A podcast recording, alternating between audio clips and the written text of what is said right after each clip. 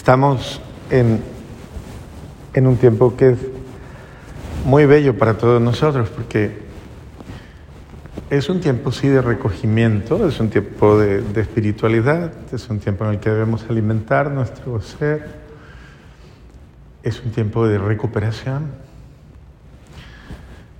Eh, todo lo que vivimos en este tiempo, aunque haya muchas cosas externas que tienden a dispersarnos, hay muchos elementos de riqueza de nuestra vida espiritual que al contrario tienden a sanarnos, a animarnos, a enseñarnos, a ayudarnos. Eh, esa es la finalidad de nuestra fe y de todo el misterio de nuestra fe. Eh, por eso este tiempo es un tiempo que, según la forma en que lo vivamos, nos dejará muy buenos frutos en nuestra vida. Y, y es importante no, no, vivirlo de cualquier manera, o sea, es importante vivirlo de una forma adecuada. Y la mejor forma para poder vivir el misterio de Dios es obviamente, pues, abriendo el corazón, abriendo el alma, abriendo el espíritu, abriendo todas las dimensiones de nuestro ser, disponiéndonos al don de Dios, aprendiendo obviamente de aquellos maestros que tenemos de la fe y que son los grandes exponentes de este tiempo. Primero que todo, la Santísima Virgen María. Ella es un exponente de eh, un ser humano feliz. ¿Estamos llamados a ser felices? ¿Tú quieres ser feliz? Claro que sí. ¿Conoces gente feliz en tu vida? ¿Tu mamá? ¡Qué rico! Eso es bueno. Porque cada uno de nosotros es un referente. Quien nos ve también se motiva o se desmotiva. Y más si los ve venir a rezar. Y dice, ¿y esa es la que va a misa? Ay, no. Y con esa cara. ¿Y usted quiere que me parezca a usted? Ay, no. Así no funcionan las cosas. Esto funciona como funciona todo. Todo en la vida funciona igual. Usted va donde la esteticista y donde todos estos y la cosa le va bien y todas sus amigas están detrás, ¿sí o no? ¿Quién te hizo el pelo? ¿Quién te puso el botox? ¿Quién te... cualquier cosa, lo que funcione. Pero el hecho es que nosotros recomendamos lo bueno. Y en este sentido, la Virgen María es el mejor exponente para recomendar el bien que hace Dios a nuestra vida el bien que nos hace a nuestro corazón, el bien que le hace a nuestro espíritu, a nuestra alma. Y la Santísima Virgen María nos enseña a prepararnos para lo más grande, para lo más hermoso, para lo más bello, a no ahorrarnos, a no ser mezquinos con Dios. Otra forma de decir mezquinos. Tacaños, ¿qué más? Ah, uy, pichirri, esa no la conocía. Otra. Ah, limitados, bueno. ¿Qué más? ¿Qué? Amarrete, eso, amarrados. La mezquindad, desde toda perspectiva, es una forma de pobreza, es una forma de miseria. Una persona, una persona que es miserable, incluso consigo mismo, esa persona lastimosamente se labra o se forja su propia infelicidad. Usted se merece mucho más. Y usted se da a sí mismo en proporción a la valía que usted se tiene, al amor que usted se tiene. Si usted se valora, si usted valora quién es usted, valora el don de Dios en usted, la vida de Dios en usted, valora el ser de Dios en usted, cuando usted se valora, usted se comporta como se lo merece.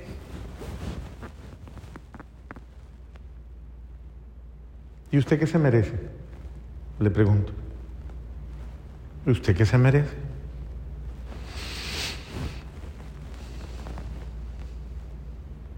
Mire al de al lado, a ver, ¿qué se merece? Mírele la cara, ¿qué se merece?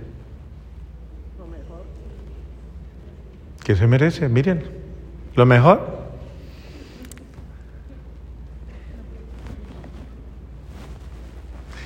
Es importante que cada uno de nosotros, eh, desde esa dimensión, aspire a más. No se conforme.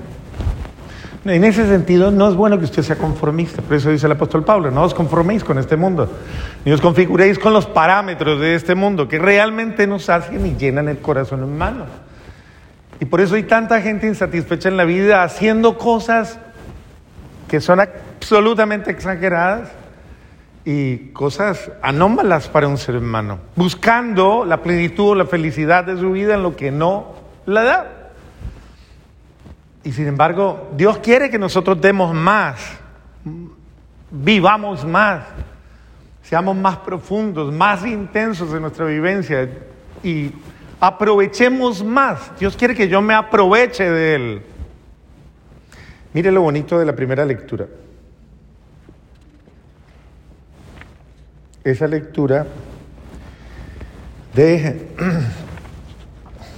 Isaías.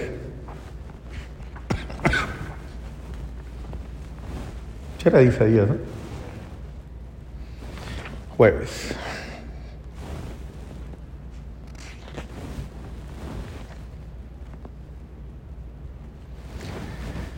Primero, alégrate tú la estéril que no dabas a luz.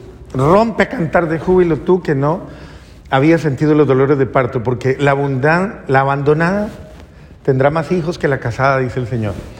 Esto es muy bonito y hay que aprender a leerlo porque es verdad. Dios no promete cosas falsas. A ver, Dios en ningún momento juega con nuestros deseos o se burla de ellos, pero nos invita a la fe y nos reta a creer. Nos invita y nos dice, crea. Porque acaso hay algo imposible para Dios? ¿Hay algo que Dios no puede hacer? Dios lo puede todo. Si yo creo. Y mire cómo continúa la lectura. Ensancha el espacio de tu tienda. Despliega sin miedo las lonas. Alarga las cuerdas, clava bien las estacas, porque te extenderás a derecha y a izquierda. Y tu estirpe heredará las naciones y poblará las ciudades desiertas. Es Dios diciendo, amplíe su ser, amplíe su corazón, amplíe su alma, porque yo quiero darle mucho. Yo soy un Dios bueno y generoso y quiero darle mucho. Y yo estoy convencido de que eso es así. Dios nos quiere dar muchísimo. Pero, pero si supiéramos valorar lo de Dios, lo que Él nos quiere dar, descubrirlo, reconocerlo, amarlo, valorarlo y aplicarlo a mi vida, y dejar que eso verdaderamente fructifique en mí, claro que sí. Pero eso requiere que yo crea más, confíe más y sepa esperar en el buen Dios.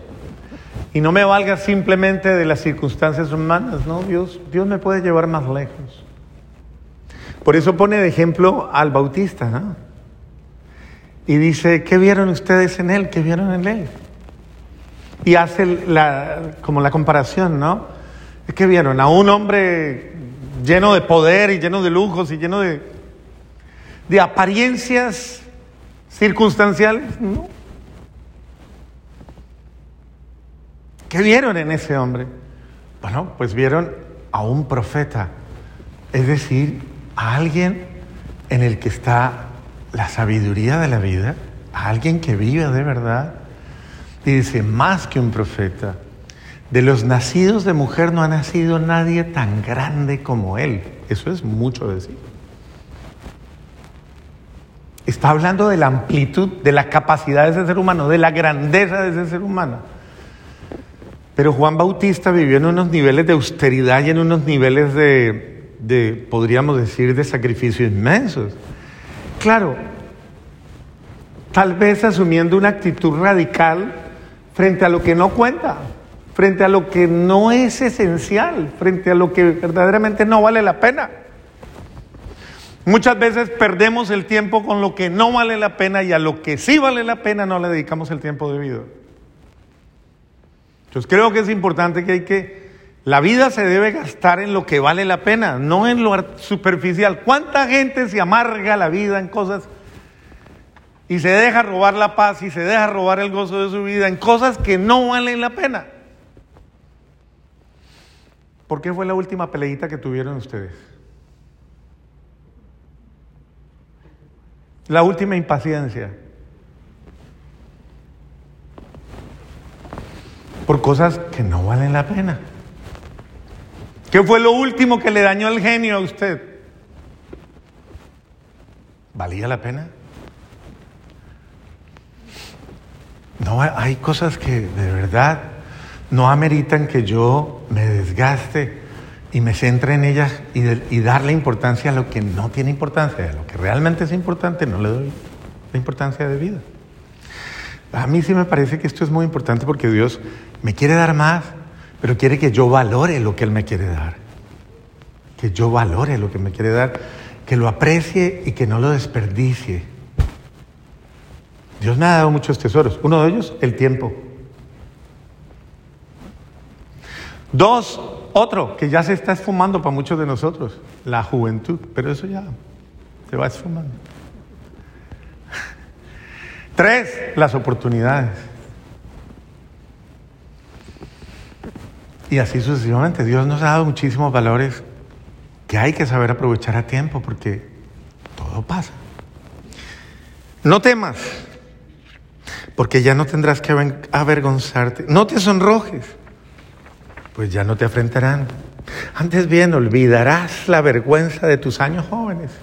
Es muy bonito, porque es reivindicatorio, ¿no? Es como diciéndote, mira, no te quedes mirando al pasado, no te quedes llorando tus, tus tragedias, no te quedes, oye, no, Dios te va a reivindicar. Esa es de las cosas bonitas que nos trae este tiempo, la reivindicación de Dios. Dios viene a replantear mi historia, a replantear mis, los hechos de mi vida y decirme, tranquila, tranquilo. Todo el mundo pasa por malos momentos, por situaciones difíciles, pero usted no se quede mirando su desgracia. No volverás a recordar el deshonor de tu viudez. El que te creó te tomará por esposa. Su nombre es el Señor de los ejércitos. Tu redentor, el Santo de Israel, será llamado Dios de toda la tierra.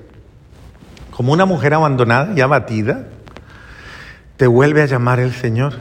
¿Acaso repudia uno a la esposa de la juventud? Dice tu Señor. Es muy bonito porque es como diciéndole a él, el Señor a nosotros diciéndonos, yo no me olvido de ti y no me olvido de cuando me amabas con pureza de corazón, cuando me hablabas con corazón humilde y sencillo. Muchos de nosotros pensamos, a veces en la nostalgia de nuestro ser, vamos a nuestra juventud y decimos, si yo no me hubiera equivocado tanto, si yo no hubiera fallado tanto, si yo no hubiera cometido tantos errores, si yo no hubiera tomado malas decisiones, si yo no hubiera... Y el Señor dice, no se mortifique por eso, que yo nunca me voy a olvidar del primer momento que usted me dijo sí. Dios nunca se olvida del primer sí que usted le dio, sincero. Obvio, si se lo dio, si no se lo ha dado, yo creo que es tiempo de que Él se lo dé. Que le diga sí. Y que como la Virgen María entre en la experiencia, en una experiencia en la cual Dios se manifiesta de una manera generosa. Entonces, Dios quiere restaurar tu vida, pero Él quiere hacerla fructífera. Dice, tal vez por un instante te abandoné, porque Dios nos deja libres. Si hay algo que es importante es que Dios es absolutamente respetuoso de tu libertad y de tu voluntad. Y Dios muchas veces, en muchos momentos de tu vida, te ha dejado libre para que decidas, para que actúes como un adulto o una adulta responsable. Y tú como adulto o adulta responsable has tenido la capacidad de tomar todas las decisiones que has querido en la vida, olvidándote de Dios y de su amor y de su existencia. Y como tal te han sobrevenido, pues bueno, el fruto de tus decisiones. Y aparentemente tú dices, Dios me abandonó. Claro, cuando uno ya reacciona y se da cuenta que muchas cosas no las hizo bien, uno dice, Dios me abandonó. Dios no te abandonó. Sin embargo, Él dice, por un instante te abandoné, pero con inmensa misericordia te volveré a tomar. En un arrebato de ira te oculté un instante mi rostro, pero con amor eterno me he apiado de ti, dice el Señor, tu redentor. Es como poniéndose en cierto sentido el profeta a Dios en unos sentimientos muy humanos, ¿no? en esa dimensión muy humana. Aunque realmente el corazón de Dios no es emocionalmente inestable como somos nosotros. Dios es de una sola pieza. Pero a veces se acomoda las circunstancias nuestras, dándonos tiempo y esperando. Me pasa ahora como en los días de Noé entonces juré que las aguas del diluvio no volverían a cubrir la tierra. Ahora juro no enojarme ya contra ti ni volver a amenazarte. Es un Dios que dice, quiero hacer una alianza contigo ahora. Vamos a hacer un pacto. Vamos a hacer un, hagamos un pacto. Y nosotros podríamos hacerlo también esta noche cuando lleguen a la casa. Cuando llegue a la casa esta noche, usted le va a decir a su, a su hijo, no vamos a pelear más. Y tú le vas a decir a tu mamá, yo no te voy a volver a sacar la rabia, mamita. Igual vas y le dices a tu marido, hijo, yo no le voy a dañar el genio. Y a la mujer, igual a la mujer. Cada si hacemos acuerdos, porque todos tenemos límites, todos somos frágiles. Y en este sentido hay que aprender de Dios. Se dice, pero mi amor por ti no desaparecerá nunca y mi alianza de paz quedará firme para siempre. Lo dice el Señor que se apiada de ti. Esta es la palabra, te la puedo entregar. Esta es la palabra de un Dios que me ama, un Dios que viene para restaurarme. Y eso es lo que está pasando hoy, lo que está pasando en Navidad. Dios quiere que viva el misterio de la Navidad como un misterio en el cual se renueva mi esperanza, mi alegría, mi fe, mi confianza. Yo me le entrego a Él totalmente, me olvido de mi pasado, confío plenamente en Él y dejo que Él me restaure y continúe la obra. Amén. ¿Hay oración de fieles? Vamos a elevar nuestra plegaria a Dios, suplicándole que Él, en su infinito amor, nos conceda cada una de las gracias necesarias para la transformación de nuestras vidas.